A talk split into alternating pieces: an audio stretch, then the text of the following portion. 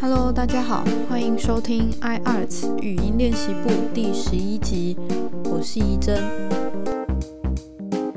经过两集关于戏曲的节目内容，今天要再度回到美术相关的主题。我们看电视的时候，常常会重播一些很卖座的商业电影。在许多著名的电影里面，他们会出现美术馆的场景，可是他们就是取景，不一定是故意要去拍摄这个美术馆。所以有时候它就是一闪即逝，你只会觉得很熟悉。今天要分享几部有名的电影，他们并不是艺术电影，而是很卖座的商业大片。我挑选的都是已经上映超过两年的电影了，所以应该不会有爆雷的疑虑了吧？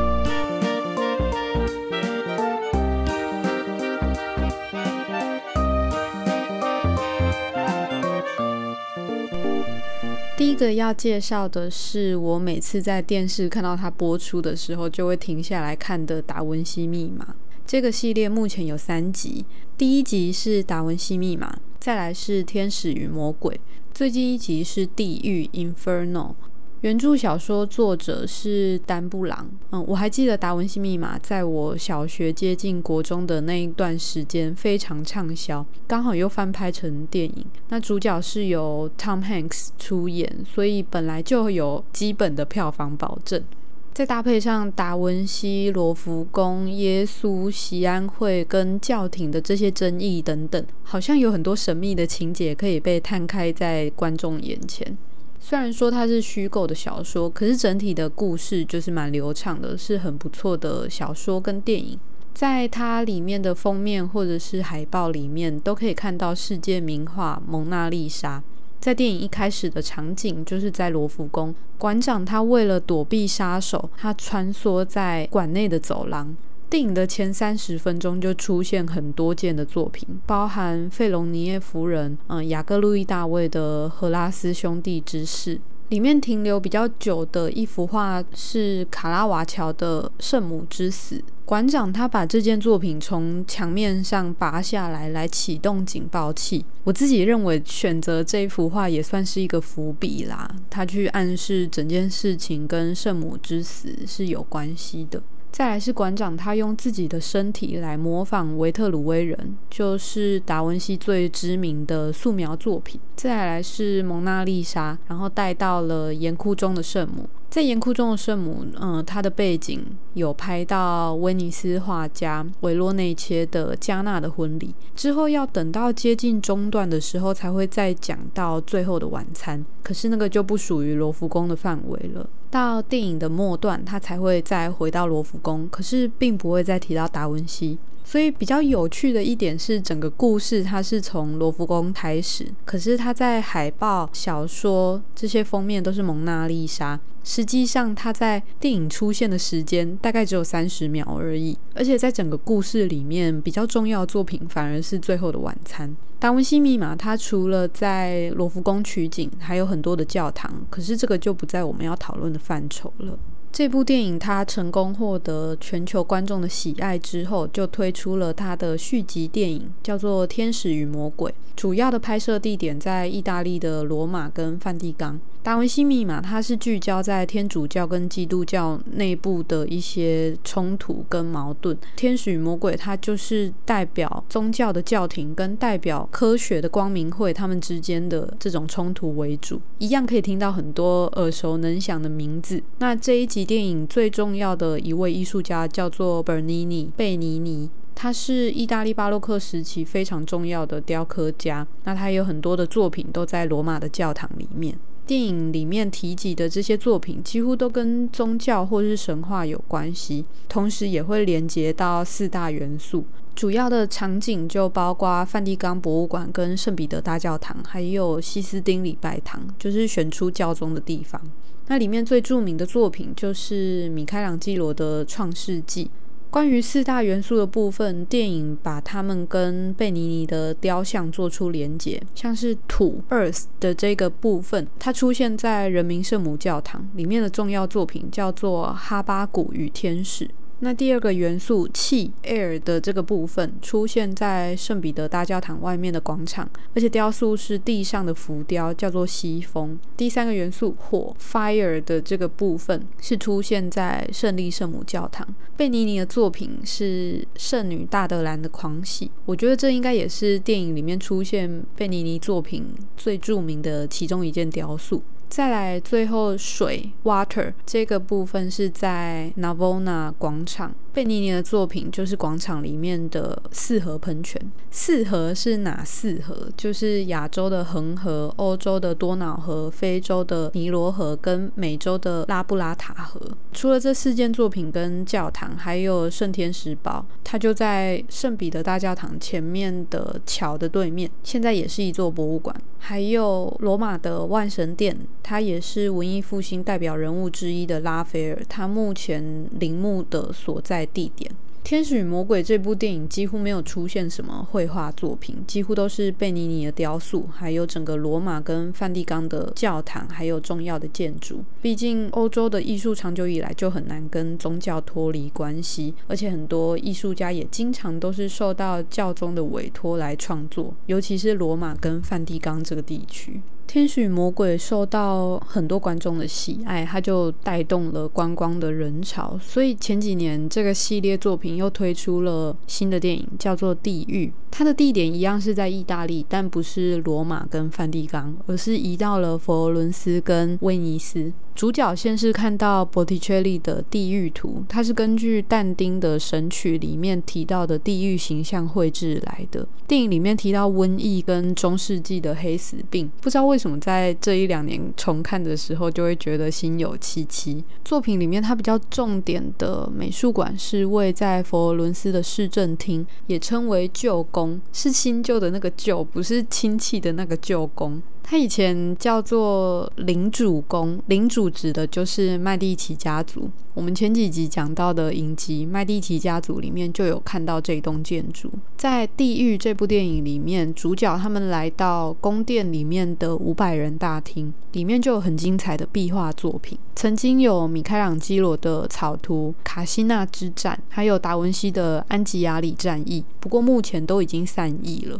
如果还在的话，搞不好就可以在五百人大厅里面看到这两个大师的作品被放在彼此的左右。电影里面它聚焦在瓦萨里的壁画，描述的是佛罗伦斯他们战胜了比萨跟西恩纳的战役，而且画作里面的某一面旗子上面写着 “circa Trova”，意思就是 “seek and find”，寻找就能寻见。不过电影里面没有提到的是，瓦萨里他标示这句话有可能就是要是达文西消失的那一件作品的位置，就是刚刚提到的安吉亚里战役，它有可能就藏在瓦萨里的这一个壁画后面。不过，我觉得瓦萨里的壁画在这部电影里面也有一个伏笔哦，就是刚刚提到的画作主题是要描写佛罗伦斯他们战胜了比萨跟西恩娜，而电影的女主角她就叫做 Siena，是不是就有暗示了什么？而且电影的场景之后有短暂的移到威尼斯的圣马可大教堂，但是没有带到里面的作品。可是主角在这里说了一句话，他说：“整个威尼斯就是一座博物馆。”其实这蛮有趣的。如果稍微了解威尼斯的美术史，你就会发现他们的艺术氛围跟佛罗伦斯或是罗马、梵蒂冈都不太一样。我自己是觉得他们的商业性很强，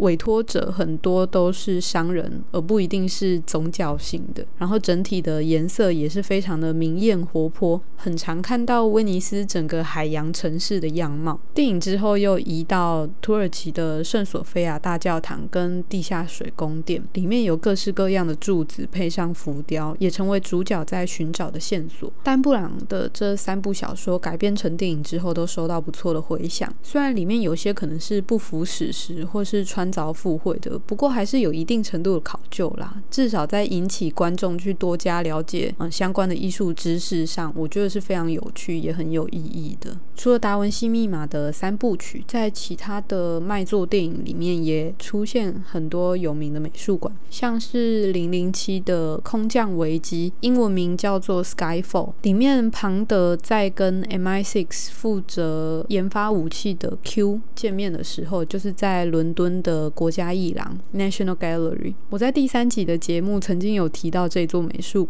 当时是讲到他们在修复 Botticelli 跟 Filippo Lippi 的三王朝圣徒，而零零七的电影里面则是让他们坐在英国的画家 Turner 的作品前面。Turner 我们中文通常会叫做透纳或是泰纳，他是英国十八世纪非常重要的风景画家，他很擅长描绘大自然的变化，尤其是海上的景色，像是暴风啊或是暴雨，他们配上船舰的这种场景，非常的有戏剧效果。而零零七的嗯 Skyfall 里面，他们看着的是 Turner 最有名的一件油画，叫做被拖去解体的战舰鲁莽号。嗯，这件作品在二零零五的 BBC 他们做的一个投票里面，他们被选为英国最伟大的画作，它就被收藏在 National Gallery。而这件作品它所暗示的意义，大家有兴趣可以去找相关的文章看看，是很有趣的。来看看 Turner 他画的这一艘。即将退役的战舰跟零零七有什么关系？而且这一场戏也是我蛮喜欢的一场戏，因为他们两个人看画就是会得出不一样的结论，而我们第三人在看他们两个人在看画的时候，我们又会有不一样的感受。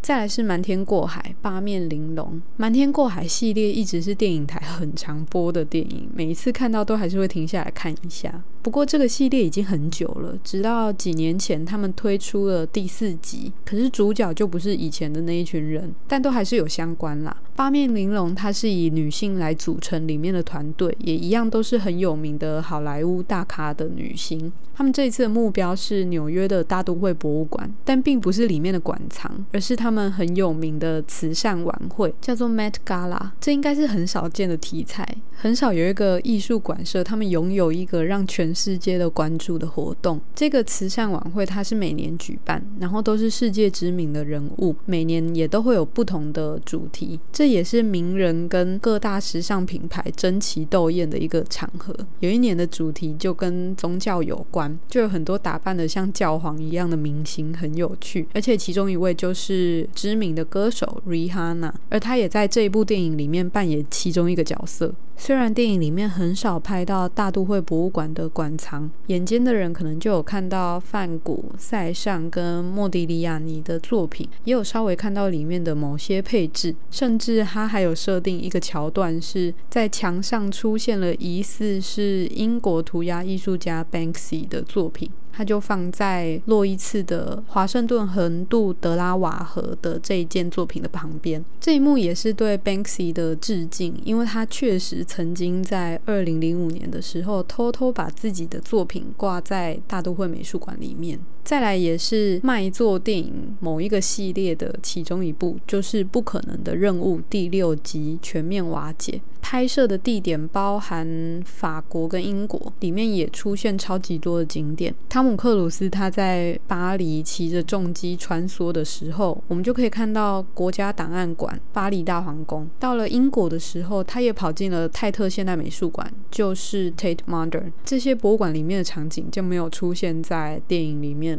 它只能算是景点式的带过。不过每次看到美术馆或博物馆出现在动作片里面的时候，像《达文西密码》《零零七》啊，《不可能的任务》，就会觉得异闻气息好像有被提升的感觉哦。有一部大家应该都很有印象的电影叫做《博物馆惊魂夜》，但因为它的故事背景就是确实完全设定在博物馆，就有点不太符合我今天要讲的主题，所以我就没有另外介绍了。最后是私心的推荐一部纪录片，是法国的一位从来都不会把太阳眼镜拿下来的摄影艺术家 J.R. 跟国宝级的导演安妮华达他们一起拍摄的纪录片。台湾的片名叫做《最酷的旅伴》，如果是原文的话，直接翻译叫做《连雨村庄》。这两个艺术家他们相差了至少五十岁，可是，在纪录片里面你会发觉安妮华达她超级有活力的，而且想法也很。前卫，那 J.R. 的执行力跟稳定度也很强。这个纪录片里面有一个场景是在罗浮宫里面，那 J.R. 他就推着坐在轮椅上的安妮华达，他们两个人在罗浮宫里面的长廊飞奔，可以看到他们在一大堆名画前面呼啸而过，是一个很可爱的冲突感。然后安妮华达她也有分享，她在罗浮宫里面最喜欢的画家是文艺复兴时期的意大利画家阿尔钦博托的作品。他的肖像画是用很多的蔬菜、水果或植物去组成人的脸，应该蛮多人有看过的。安妮华达她在几年前就过世了，JR 也经常在他的 Instagram 来怀念这一位导演。当年坎城影展就有特地设计一个纪念安妮华达的海报。这部纪录片是真的蛮好看的，推荐给大家。今天分享的几部卖座电影，我想大概就是因为这些电影它并不是很强调美术馆本身或是某一个馆藏，看起来就不会像是特别在打广告。这种隐隐约约流露出来线索的感觉，更可以让观众去搜寻电影里面它在哪里取景，或是某一件作品的相关资讯。这样对美术馆或博物馆来说，它达到的宣传效果可能是更好的。除非是像达文西密码那个系列一样，它就是非常聚焦在作品或是它衍生出来的议题来当电影的主轴。不然，如果太明目张胆的去标榜在哪里拍摄的话，观众可能就没有那么关注了。不过很有趣的是，电影里面的美术馆或博物馆的形象，好像也跟一般大众所想象的差不多。它就是充满文艺气息，然后总是散发出一种这些馆藏或者是这个场景，它本身就似乎要。表达什么讯息的感觉，你很难不去注意他们拍到的某件作品。当电影的镜头扫到某一个画作或是雕像的时候，我都会不由自主的想要按下暂停键，会想要停下来，用脑袋去分析导演他带到这个作品，他是不是想要表达什么意思，或是他会不会是某一个伏笔或是彩蛋？这个感觉有点像图像学哦，就是画家在画面里面他安排了某个东西出现，他一定是。经过思考才会把它安排在那里的。那我们就是要去想说，他在这一件作品里面起了什么作用。不过商业电影不一定有这一层含义啦，或许只是想要借机行销这间美术馆而已，或是把美术馆当成某一个城市的著名地标，可以让观众知道电影是在哪里拍摄。也有一些特例是真的。他们把拍摄的美术馆当成他们作品里面的某一个重要的符号，而这个美术馆如果抽离了这个作品，那这个作品它就有可能会失去某一种重要的意义。像是 Beyonce 跟 Jay Z 他们这对夫妻，他们曾经在罗浮宫拍摄一部 MV，他们选择罗浮宫跟里面的作品都有他们的意义。我以前有曾经做过这部 MV 的分析，当成我的课堂报告，之后有机会再跟大家分享。网络。上也常常有跟电影场景相关的分享，他们会细心的去整理某一部电影里面出现的著名景点，甚至也有旅行社，他会专门规划行程，你就可以跟随电影的脚步去旅行。不管是对电影或是对当地的景点来说，它都是一个增加曝光度的机会，观众也可以亲身的体验到电影跟真实场景的区别，同时也可以更认识当地的样貌。今天的题外话也跟美术馆有关，不过是令人心惊胆战的消息。荷兰的赞斯博物馆在八月十五号的时候，有两名窃贼把莫内的一幅风景画偷走，但是他们在骑机车逃亡的过程中被目击者试图阻止，然后在一阵混乱中不小心掉了这件作品，所以最终他们是没有成功的。那博物馆也拿回了这件作品。馆方他们正在确认，嗯，莫内的画作有没有因为掉落而受到伤害，所以近期就不会再把这幅画拿去展示了。这幅画画。作是莫内一八七一年的时候在赞斯，就是这座美术馆所在的城市，他去绘制的风景油画。那博物馆他们买下这件作品之后，就一直被当成是他们的镇馆之宝。这个事件并没有太多的报道，我觉得可能是因为窃贼没有成功啦。如果真的被盗走的话，应该会有非常多的相关新闻。说到名画被偷，我也想推荐两部纪录片，都在 Netflix 上面，大家有兴趣可以去看。第一部叫做《史上最大宗名画劫案》，是在讲一九九零年的时候，波士顿的伊莎贝拉加纳艺术博物馆，它遭到窃贼的入侵。窃贼只花了八十一分钟就把好几件作品偷走，里面包含了林布兰跟维梅尔的作品，价值是超过五亿美元。到现在经过了三十。年，这些作品都还是没有找到，而且这间博物馆它还是不停的在悬赏。嗯，如果相关的人士可以提出嗯有关的证据之类的，他们还是会给出很高额的赏金。第二部叫做《瞒天过海：纽约史上最大赝品案》，它这个名字也是蛮有趣的，就是呼应到《瞒天过海》这个系列电影吧。不过这部纪录片它讲的就是真人真事，它是在说纽约的一个老牌画廊，他们收到一批抽象主义的作品，包含 Jackson Pollock 跟 Mark Rothko。他们请来专家协助鉴定，然后卖出去之后，才发现这些作品有可能是假的，而且各方的说法都不一，很难去断定整件事情的真相。不过，这个也凸显了艺术市场它一直都是非常复杂的，而且在现在科技的进步之下，你要买到赝品的几率是越来越高的。所以呢，我们还是乖乖的付门票钱去参观美术馆跟博物馆吧。大家如果对艺术市场的买卖有兴趣，推荐可以听相关的 podcast，叫做《艺事》，艺是艺术的艺，视是视觉的视。它是我去年开始听 podcast 的时候第一个听的频道。主持人宇正他会分享艺术拍卖的相关知识跟经验，听了就会发觉艺术市场跟我们在学的艺术史，它是完全不同的领域，其实还蛮有趣的。